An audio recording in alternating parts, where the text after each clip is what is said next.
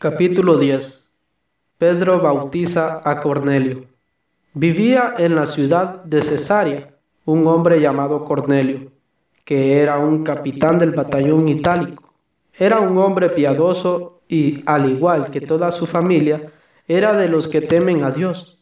Daba muchas limosnas a los judíos pobres y oraba constantemente a Dios.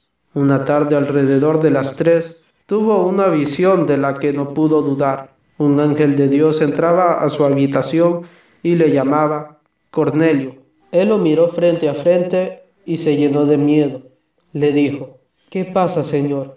El ángel respondió, tus oraciones y tu limosna han subido hasta Dios y acaban de ser recordadas ante Él. Ahora envía algunos hombres a Jope para que traigan a un tal Simón, llamado Pedro, que se aloja en la casa de Simón el curtidor, que está junto al mar. Apenas desapareció el ángel que le hablaba, Cornelio llamó a dos criados y a un soldado piadoso que estaba a su servicio. Les explicó todo y los envió a Job. Al día siguiente, mientras iban de camino, ya cerca de la ciudad, Pedro subió a la azotea para orar. Era el mediodía, sintió hambre y quiso comer. Mientras le preparaban la comida, tuvo un éxtasis, vio al cielo abierto y algo que descendía del cielo. Era como una tienda de campaña grande cuyas cuatro puntas venían a posarse sobre el suelo. Dentro había toda clase de animales, cuadrúpedos, reptiles y aves. Entonces una voz le habló, Pedro, levántate, mata y come. Pedro contestó, de ninguna manera, Señor, jamás he comido nada profano o impuro. Y se le habló por segunda vez, lo que Dios ha purificado no lo llames tú impuro. Esto se repitió por tres veces. Después, aquella cosa grande fue levantada hacia el cielo. Después de volver en sí, Pedro buscaba en vano el significado de aquella visión, cuando justamente se presentaron los hombres enviados por Cornelio. Habían preguntado por la casa de Simón y ahora estaban a la puerta.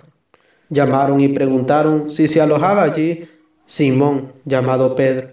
Como Pedro aún seguía recapacitando sobre la visión, el Espíritu le dijo, Abajo están unos hombres que te buscan baja y vete con ellos sin vacilar, pues los he enviado yo.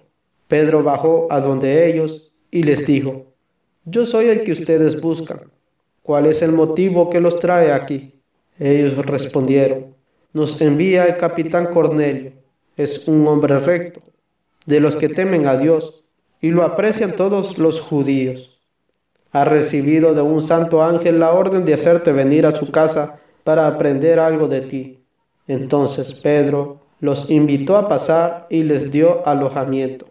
Al día siguiente partió con ellos y algunos hermanos de Jope le acompañaron. Al otro día llegaron a Cesarea. Cornelio los estaba esperando y había reunido a sus parientes y amigos más íntimos. Cuando Pedro estaba para entrar, Cornelio le salió al encuentro, se arrodilló y se inclinó ante él Pedro lo levantó diciendo, levántate, que también yo soy un ser humano. Entró conversando con él y al ver a todas aquellas personas reunidas, les dijo, ustedes saben que no está permitido a un judío juntarse con ningún extranjero, ni entrar en su casa. Pero a mí me ha manifestado Dios que no hay que llamar profano a ningún hombre ni considerarlo impuro. Por eso he venido sin dudar apenas me llamaron. Ahora desearía saber por qué me han mandado a buscar. Cornelio respondió, Hace cuatro días, a esta misma hora, estaba yo orando en mi casa cuando se presentó delante de mí un hombre con ropas muy brillantes que me dijo, Cornelio, tu oración ha sido escuchada y tus limosnas han sido recordadas ante Dios. Envía mensajeros a Jope y haz buscar a Simón llamado Pedro que se hospeda en casa del curtidor Simón, junto al mar. Te mandé a buscar enseguida y tú has tenido la amabilidad de venir. Ahora estamos todos aquí en la presencia de Dios, dispuestos a escuchar todo lo que el Señor te ha ordenado. Entonces Pedro tomó la palabra y dijo, verdaderamente reconozco que Dios no hace diferencia entre las personas. En toda nación mira con benevolencia al que teme a Dios y practica la justicia. Ahora bien, Dios ha enviado su palabra a los israelitas, dándoles un mensaje de paz por medio de Jesús, el Mesías, que también es el Señor de todos. Ustedes ya saben lo que ha sucedido en todo el país judío, comenzando por Galilea, después del bautismo que predicó Juan, Jesús de Nazaret fue consagrado por Dios, que le dio Espíritu Santo y poder, y como Dios estaba con él, pasó haciendo el bien y sanando a los oprimidos por el diablo. Nosotros somos testigos de todo lo que hizo en el país de los judíos y en la misma Jerusalén.